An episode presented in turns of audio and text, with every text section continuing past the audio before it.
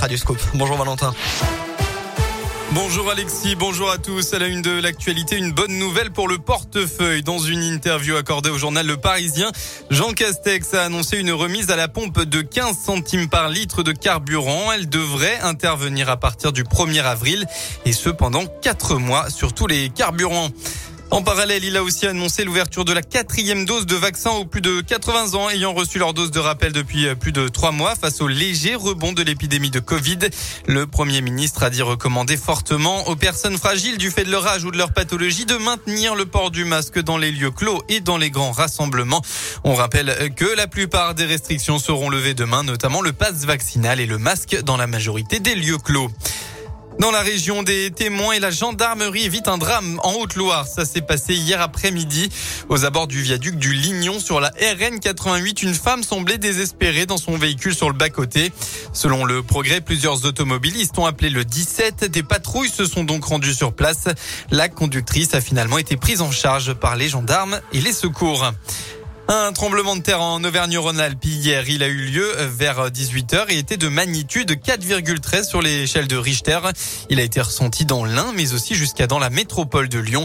Son épicentre étant situé à proximité d'Albertville en Savoie. Il n'a heureusement engendré aucun dégât matériel majeur. Et puis il y avait du monde dans la région en marge de la marche pour le climat. Hier à Saint-Etienne, la manif a démarré à la Bourse du Travail dans la matinée pour protester contre le manque du temps de parole sur les sujets environnementaux. Plusieurs centaines de personnes étaient présentes. Ils étaient 500 à Bourg, 1000 à Clermont-Ferrand. Dans le reste de l'actualité, les militaires russes continuent de bombarder l'Ukraine. Outre l'encerclement de Kiev, la capitale, ils ont bombardé tôt ce matin une base militaire située dans la région d'Elviv, à 20 km de la frontière polonaise. Selon un premier bilan, 9 personnes sont mortes et 57 ont été blessées. De potentiels étrangers figurent parmi les victimes. Hier, le nouvel appel téléphonique entre le président français Emmanuel Macron, le chancelier allemand Olaf Scholz et Vladimir Poutine n'a malheureusement rien donné.